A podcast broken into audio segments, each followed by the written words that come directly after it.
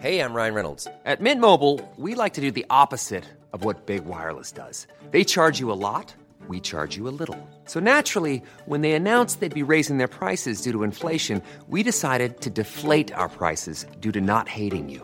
That's right. We're cutting the price of Mint Unlimited from $30 a month to just $15 a month. Give it a try at mintmobile.com slash switch. $45 upfront for three months plus taxes and fees. Promo rate for new customers for limited time. Unlimited more than 40 gigabytes per month. Slows. Full terms at mintmobile.com. Je fais ce que je veux aussi. Ouais, non, mais tu vas avoir une bonne émission, c'est tout ce que je te dis. Bonjour. C'est moi Orson Welles. J'aime pas trop les voleurs et les fils de pute. Salut, c'est Nos Ciné, votre rendez-vous hebdo avec le cinéma qui aujourd'hui prend le temps dans ce monde où tout va trop vite de rattraper l'une des belles sorties de ce début d'année, Le Garçon et la Bête de Mamoru Osoda, film d'animation venu tout droit du Japon et du studio Shizu. L'occasion de reparler dans un deuxième temps du reste de la filmo de Mamoru Osoda et notamment du très beau Les Enfants Loups sorti en 2012 et qu'il faut absolument voir si ça n'est pas le cas. Pour parler de tout ça autour de la table ici à l'Orangerie Studio, un garçon et une bête. Je vous laisse deviner qui est qui. Julien Dupuis, salut Julien. Bonjour, c'est moi le garçon. Et Stéphane Moïsaki, salut Stéphane. Salut Thomas. Et c'est toi la bête, tu l'auras compris. C'est nos ciné épisode 37 et c'est parti. Monde de merde. Pourquoi il a dit ça? C'est ce que je veux savoir. Fais pas la gueule Stéphane, c'est pour déconner. Le garçon et la bête, c'est une histoire de filiation. Le garçon en question, c'est Ren, 9 ans, qui vient de perdre sa mère et décide de fuir le monde des hommes pour rejoindre celui des bêtes sous la houlette de Kumatezu, prétendant au titre du seigneur des bêtes, mais qui doit avant, de, avant faire ses preuves en formant un disciple. C'est leur histoire commune que nous raconte ce très très beau film, difficile à résumer, mais à voir indéniablement. C'est mon disciple, point final. Son disciple C'est nul comme prof Nos deux amis ont vu Le garçon et la bête, mais qu'en ont-ils pensé Julien? C'est super. Non, Merci, non, mais c'est- voilà, bon, j'y vais. Non, non, c'est très très bien. Euh, je, je trouve ça un, un peu en dessous de Ameyuki, Les Enfants Loups, qui pour Ouais. moi, à ce jour, le chef-d'œuvre euh, total de, de Mamoru est d'accord. Mais ça, ce, qui a- ce qui est très étonnant en fait dans Le Garçon et la Bête, c'est que euh, bon, on, on- on doutait plus déjà que Osoda était un vrai auteur avec un univers, des obsessions, etc. Ce qui est marrant, c'est de voir comment il, ces films sont en train de se répondre les uns les autres. Mm. Et là, c'est vrai que Le Garçon et la Bête, c'est c'est- vraiment euh, évident, beaucoup plus que sur les, les précédents. C'est-à-dire que c'est vraiment un film miroir de Ameyuki. Euh, Ameyuki, c'était un film très féminin, euh, avec euh, une histoire d'une mère seule qui élevait deux, deux petits-enfants qui étaient euh, mi, mi, Mi-homme, mi-loup. mi-homme, voilà, exactement. Là, c'est très masculin. Et, et- et- et alors, pour la petite histoire, entre-temps, ben, Mamoru Soda est devenu un papa. Et je, je trouve que ça se ressent énormément dans le film. C'est-à-dire qu'il y avait... ça relevait presque du fantasme. Il, je pense qu'il parlait beaucoup aussi de sa maman à travers euh, Ameyuki et les enfants loups, parce qu'il y a, une personnalité qui a énormément compté dans sa vie, euh, puisque je crois qu'il a été élevé seul par elle euh, auparavant. Voilà, choses, exactement. Et là, je, et aussi dans Le Garçon et la Bête d'ailleurs. Ex- Exactement. Mais et dans le garçon et la bête, on sent que bah il y a, y a le poids de la paternité Mm. qui vient, puis il y a aussi tous ses espoirs et ses craintes en fait à travers tout ça. Ce qui est ce qui est très touchant et moi ce qui m'a beaucoup euh, frappé surtout en tant que père peut-être c'est que euh, là il, te présente l'éducation et la paternité euh, comme un échange en fait. C'est-à-dire qu'il s'agit autant d'éduquer la bête que d'éduquer le garçon. Et les deux vont euh, comme ça euh, se- s'enrichir mutuellement l'un et l'autre, ce qui n'était pas du tout le cas de Ameyuki, où tu avais plutôt affaire à une mère courage Mm. qui portait à bout de bras euh, ces, ces deux gamins et sa famille. Là, c'est pas du tout le cas, et c'est voilà, c'est extrêmement touchant. Et du coup, il y a une- cette figure de- du père et du mal. euh, dans, dans toutes ses failles magnifiques, mais aussi ses qualités brutes, euh, qui est, euh, moi je trouve, extrêmement touchant, et qui est un des plus beaux personnages de, que Mamoru Osoda d'ailleurs est, est- est conçu, ce qui n'est pas peu dire euh, vu sa, sa filmographie dont on parlera tout à l'heure. Stéphane. Et moi, je suis tout d'accord avec mon ami Julien, et certainement avec toi, puisque tu, euh, as l'air d'accord avec lui. Moi je suis d'accord avec Julien. Euh, ce que je rajouterais, c'est ce que je trouve vraiment intéressant dans, dans, dans son cinéma au Soda, et ça, ça se ressent et encore une fois ici aussi, c'est c'est le, le fait qu'il n'y ait pas de, de vraie frontière entre les univers. C'est-à-dire, il- Mm. ça, ça- c'est comme tous ces films, en fait, ils démarrent sur notre, notre quotidien, on va dire, sur notre, euh, notre, à notre société, quoi. Et en fait, il part dans une espèce de, de- d'univers mythologique euh, ou qui va mythologiser, en fait. Bon, Mm. là, c'est vraiment mythologique en l'occurrence, mais sans aucune, euh, comment dire, euh, sans aucune frontière, sans, sans qu'on ressente complètement le, le- qu'on se pose ne, ne serait-ce qu'une seconde la question de est-ce que cet univers existe vraiment pour le- ce personnage, alors qu'en fait, le personnage n'est pas censé euh, le connaître et nous emmener, il nous emmène dedans, quoi. Les choses vont de soi. ouais. Voilà, ça, film, ça- va assez- complètement de soi. Et, et, et- je trouve que réussir ça, ça fonctionne. Mais je pense que Julien a, pointé du doigt aussi le, truc. C'est que je pense que les deux univers se nourrissent tellement bien l'un que l'autre que, c'est ce qui rend la chose complètement euh, logique. Et euh, effectivement, je suis d'accord avec lui. C'est, c'est... Alors, moi, j'ai pas vu euh, le- Les Enfants Loups. Je vais rattraper ça. Ah là, je vous le promets. absolument, voilà. va falloir. Mais toute, toute, toute cette, euh, cette, euh, effectivement, cette logique euh, masculine en fait, qui, est, qui est mise en place et qui, je pense, est assez intéressante dans la société dans laquelle euh, on vit actuellement et, et- et ce que c'est censé représenter, euh, c'est assez juste, assez, euh, assez, euh, assez touchant et assez, euh, assez drôle. Et en même temps, euh, euh, comment dire, euh, on se retrouve totalement à la fois dans le personnage de, de la bête et à la fois dans le personnage du garçon. Mm. Je, je, moi, j'aime beaucoup aussi les scènes. ça- ça- en repensant comme ça au film, je me, je me- tu retiens plus en général effectivement l'apprentissage de la bête, les conflits qu'il y a entre lui et, et- et, euh, et son fils euh, d'adoption. Mm. Mais, euh, mais je me rappelle aussi des séquences en fait avec, avec euh, la jeune fille dont il tombe amoureux et, que je trouve aussi pareil assez juste alors qu'en fait le va-et-vient entre les deux univers comme ça encore une fois est totalement euh, cohérent et, elle- et- et elle-même nourrit le personnage pour revenir à la fin donc c'est ouais c'est voilà c'est assez c'est assez carré assez touchant et, voilà c'est moins moi je, moi je sais que mon préféré on va en reparler après c'est Summer Wars mais je trouve ça moins virtuose et moins euh, moins ébouriffant mais euh, mais n'empêche que voilà ça reste un beau film solide euh. Chez Osoda, le fantastique, je pense que si ces allers-retours aussi sont assez imperceptibles et logiques, semblent logiques, c'est que c'est en général une émanation des sentiments des personnages. Ouais. C'est-à-dire que il arrive à un moment où pour atteindre la, la vérité de ses personnages, il a besoin de d'aller au-delà du réalisme, on va dire quoi. Et, euh, c'est là où ça fonctionne le mieux. Moi, je trouve que c'est peut-être le seul euh, euh, regret que j'ai par rapport au garçon et la bête, je, je trouve que quand il, est plus dans, dans les règles en fait de ces univers-là et comment ces deux univers-là se confrontent, il est moins fort là-dedans. Mais je trouve que c'était déjà un peu le cas dans Summer Wars. Il avait d'ailleurs, si mes souvenirs sont bons, il avait rajouté des séquences à la fin pour lier un peu plus l'univers réel et virtuel dans lequel se déroulait le film.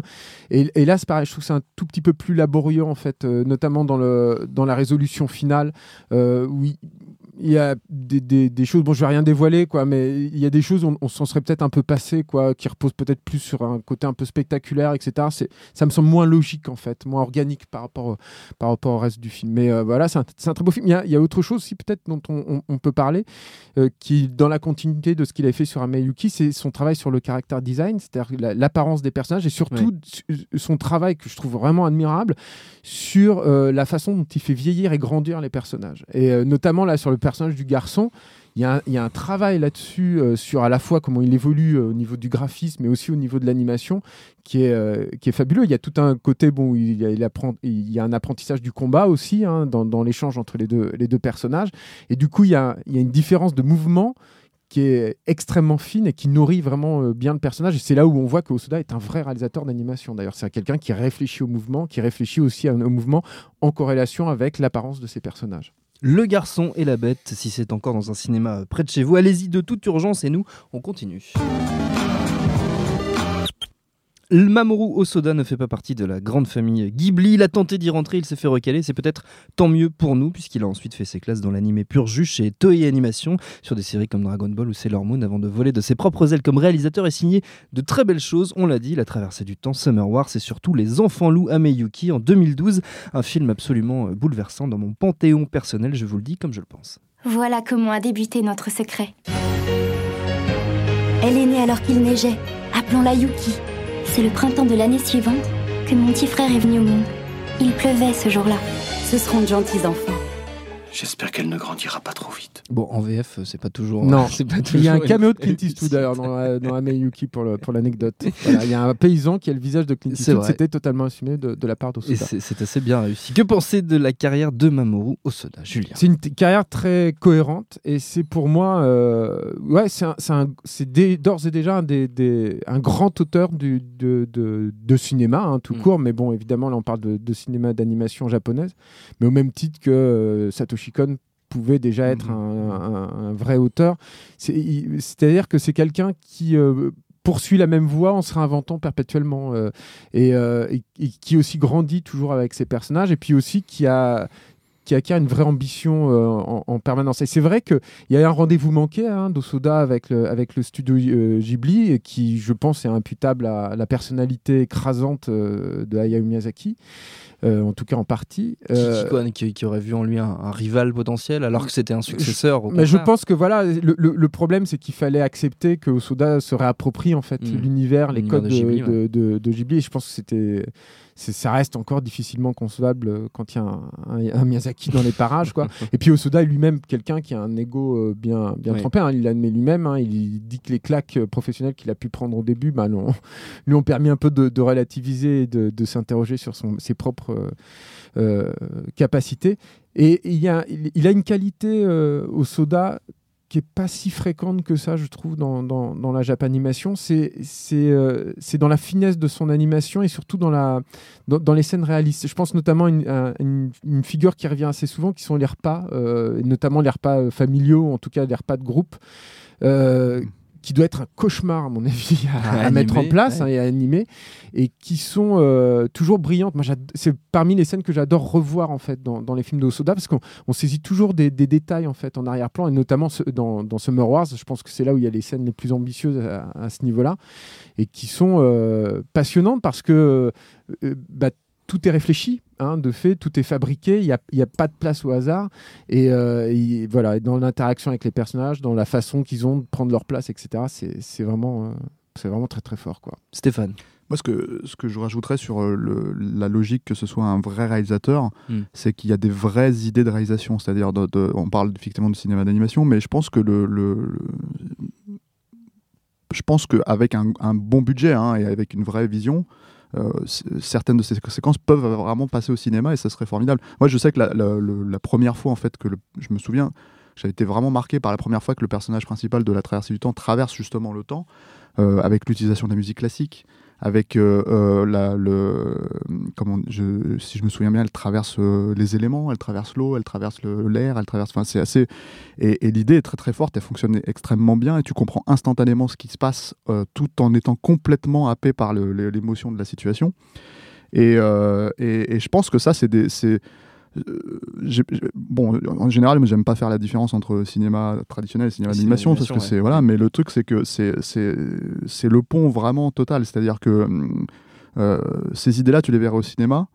euh, tu serais complètement euh, dingue en fait et, et, euh, effectivement le fait que ce soit dans l'animation on se dit c'est faisable c'est possible c'est c'est même peut-être plus facile de le démontrer aux, aux- aux gens mais non non il faut les faire passer ces, ces, Euh, ces- oui. ces idées là et ces scènes là quoi et, euh, et, euh, et quand tu vois un film comme ça par exemple tu, tu- effectivement d'un seul coup tu, tu reconnais la patte d'une personne tu te dis ok c'est un mec qui a des idées de, de, de cinéaste quoi euh, ce que tu retrouves aussi, voilà, c'est ce que je disais dans la, dans, encore une fois dans la façon dont un simple couloir permet de passer d'un univers à l'autre dans, dans, dans, enfin un couloir, un- comment dire, une, une allée en fait, Mm. une impasse dans, dans, dans Le Garçon et la Bête te permet de passer d'un univers à l'autre sans aucune question soit posée. Il y a, euh, quand je dis c'est des idées de cinéma, euh, je retrouve, je, peut-être le, peut-être que le- la comparaison va paraître un peu bizarre, mais je retrouve un peu la même, la même logique chez, chez- par exemple chez Tarantino dans Kill Bill. C'est-à-dire quand, quand tu te retrouves dans euh, la scène finale de Kill Bill volume 1 et que d'un seul coup elle ouvre juste la porte et elle passe dans un autre univers Oui. euh, et elle se retrouve dehors avec la neige et tout ça, etc., etc. Le simple, le simple plan en fait sur la porte, ça te permet de faire, te faire rentrer dans, dans l'autre référence de Tarantino. Lui, il fonctionne par référence, contrairement à, Osoda. Et c'est cette logique-là, en fait, c'est des pures logiques de cinéma euh, que toi, en tant que spectateur, tu intègres euh, instinctivement parce que te l'amène correctement. Euh, c'est ce que moi me, de tous les réalisateurs comme ça d'animation euh, japonaise, c'est celui, c'est, qui me fait le plus penser à ça, en fait, euh. C'est- c'est- Julien. ce qui est intéressant, c'est qu'il est très fort sur les basculements dans le fantastique euh, Oui. au soda.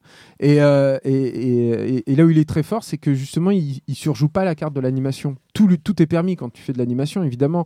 Moi, je pense notamment à la scène de transformation dans, dans Ameyuki, la première qui se passe sous la lune, euh, où c'est pareil, en fait, c'est- c'est extrêmement délicat. Et finalement, ça pourrait être une idée euh, de, de film live, dans le sens où tu n'es pas, euh, t'aurais pas besoin d'effets spéciaux absolument délirants pour oui, faire ça.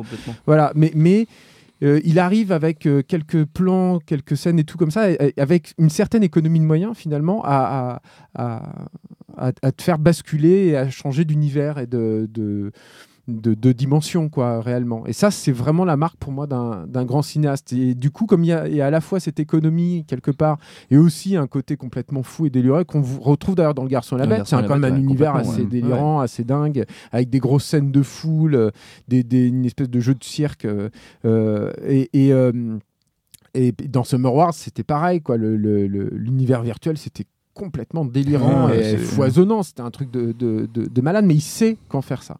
Et il sait quand euh, limiter ses moyens, il sait quand se focaliser sur un regard, etc. Il, y a, il peut, euh, il y a une scène d'attaque aussi, de transformation dans Ameyuki, par exemple, qui est extrêmement marquante de la petite fille, euh, notamment, et qui est pareil, faite avec très très peu de choses, quoi, finalement, mais c'est bouleversant. Et voilà, il y a, du coup, il y a ce, ce mélange-là qui montre que voilà, c'est quelqu'un qui réfléchit à sa mise en scène, qui a un style, qui a un œil et qui a un vrai point de vue en fait sur ce qu'il raconte. Les films de Mamoru Osoda, on les retrouve assez facilement en VOD, DVD, Blu-ray, ça vaut le coup, vous l'aurez compris, surtout, surtout Les Enfants Loups, Ameyuki. Stéphane, tu sais quoi regarder euh, ce soir Allez, pour terminer, c'est la tradition. pleurer. Ça fait, ouais, moi je pleure à chaque fois, je l'ai vu 15 fois, je pleure à chaque fois. Pour terminer, c'est la tradition dans nos ciné, les recommandations de nos chroniqueurs, de petites minutes chacun, pour convaincre qu'on essaie de rester dans le thème, film d'animation, Japon, animaux magiques, etc. etc. Julien Bah, je vais vous conseiller de vous replonger dans certaines éditions euh, collector de, de Mamoru Soda. Je me souviens notamment que sur la traversée du temps, il y avait son storyboard. C'est toujours intéressant. C'est comme Satoshi Kon. Bon, c'est moins sophistiqué. Les, les storyboards de Satoshi Kon, c'était du délire euh, complet. Euh, ceux, de Otomo, pareil, sont, sont absolument impressionnants. Et ceux de Miyazaki sont très connus aussi. Mais c'est toujours très intéressant quand on s'intéresse au langage cinématographique de se plonger là-dedans. De voir comment, justement, il, il réfléchit. C'est plus facile, par exemple, de décoder les choix de plans, de, de, de cadres, d'axes, euh, de, de coupures au montage. Voilà, c'est. voilà, je vous conseille ça. C'est sorti donc. Alors, la traversée une du temps, je me rappelle que c'est sorti euh, dans une Blu-ray. édition collector. Je, je ne sais plus pour les autres. Je suis désolé. Ce sera- ce je, le dirai dans les commentaires si, ça intéresse les voilà, gens. si hein. ça- S'il y a des questions, n'hésitez pas, Julien. Julien fait le service après-vente. Stéphane. Moi, moi, je vais conseiller un, un film d'animation japonais donc, euh, euh, qui s'appelle Mind Game, une production IG qui est sortie, euh, alors qui date de 2004. Euh, je me rappelle à l'époque, c'est Arnaud qui l'avait. On, on s'était Arnaud Bordas. Voilà, qui- Arnaud Bordas qui, l'a- qui l'avait découvert en fait à CJS. Mais je sais plus quelle merde j'étais allé voir. Et en fait, on s'était départagé le truc. Et lui, il a eu, il a eu du bol, il allé voir ça.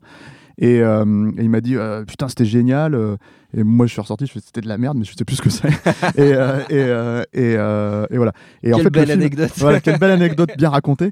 Mais le film est sorti en fait chez nous en vidéo que en DVD je crois en 2009 donc c'est vraiment voilà en plus c'est un peu sorti en catimini mais bon je pense qu'on peut encore le trouver quoi.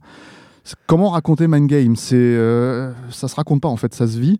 Euh, c'est vraiment un, un- un pur film expérimental hyper sensoriel euh, c'est ça rejoint des éléments mythologiques à la Pinocchio enfin voilà il y a une espèce de, de, de, de- de ventre enfin de passage dans le ventre de la bête enfin c'est très compliqué à, à- à raconter mais c'est le, le pur génie aussi de- de- des productions IG euh, je sais plus le nom des réalisateurs et je sais plus C'est surtout Koji Morimoto. Ouais, c'est Morimoto c'est ça voilà et, euh, et voilà donc c'est c'est, IG, euh, hein, c'est Morimoto ouais, qui voilà. est vraiment un, un personnage aussi.